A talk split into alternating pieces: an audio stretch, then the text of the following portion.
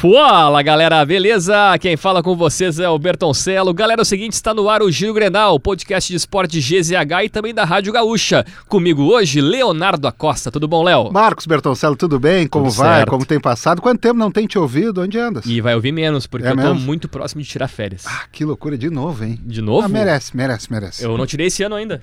Ainda não. Ainda não. É? Ainda Ah, não, parece. É quinta-feira, dia 6 de julho de 2023, resumo diário das principais notícias de Grêmio e de Inter e vamos começar pelo tricolor. Vamos pelo Grêmio, que anunciou agora de forma oficial a contratação do atacante Turbi.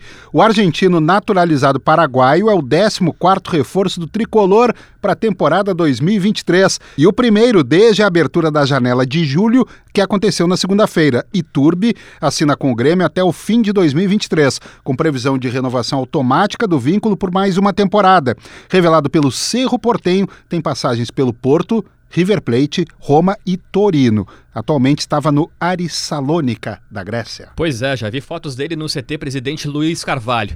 E a data da viagem de Soares para a Espanha segue indefinida. Ele será reavaliado pelos médicos do Grêmio, mas por hora segue tratamento no clube. Depois do jogo de volta contra o Bahia, o Grêmio terá 10 dias de folga no calendário. Há uma possibilidade de a viagem acontecer justamente neste período. E dois ex-jogadores do Grêmio foram apresentados por clubes portugueses nesta quinta-feira. O lateral direito Thomas Luciano foi anunciado pelo Gil Vicente, com contrato por três temporadas. Já o ex-atacante do tricolor Rildo trocou de clube no país. Com contrato com Santa Clara, ele foi emprestado ao Portimonense. O acordo prevê opção de compra fixada em contrato. E o Internacional tem informação importante, porque a Comebol definiu as datas e os horários dos jogos do Inter contra o River Plate nas oitavas de final da Libertadores. Atenção, torcedor. É, as partidas ocorrem nos dias 1 e 8 de agosto, duas terças-feiras, às 9 horas da noite.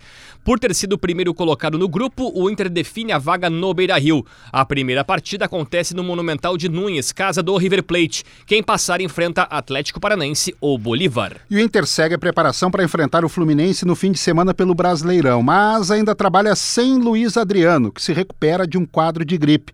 O centroavante fez apenas trabalhos físicos na academia, enquanto o grupo trabalhou no gramado do Centro de Treinamentos Parque Gigante na manhã desta quinta-feira, sob os olhares de Mano Menezes. E Alan Patrick é desfalque. Ele recebeu o terceiro cartão amarelo contra o Cruzeiro após ter saído da partida e a tendência é que Depena seja o substituto. Ener Valência deve fazer a sua estreia ao longo da partida. O duelo entre Inter e Fluminense acontece no Maracanã no domingo, às 4 horas da tarde, e a Gaúcha já anuncia o Gaúcha 2 com as repercussões desta partida. Aliás, que domingaço, né? Que Domingão. domingaço o negócio. Porque olha só, o Bertoncello, quatro da tarde, tem Fluminense e Inter. Maracanã. Repercussões no Gaúcha 2. Isso. E aí, sabe o que vai acontecer na Arena? Ah. Grêmio e Botafogo. Líder Seis vice-líder. e meia, líder e vice-líder.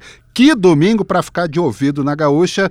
E a dica também para seguir o Giro Grenal, né? Na sua plataforma de áudio preferida, deixe sua avaliação e ative o sininho para receber uma notificação sempre que um episódio novo estiver no ar. A produção do Giro Grenal é do Nicolas Lira, a técnica e edição de... produção. É Aplausos, verdade. aplausos. A técnica, principalmente também a edição de áudio, foi do Paulo Fraga. Trabalhou bastante. hein? Muito. E no arroba esportes GZH é o caminho para você nos seguir nas redes sociais.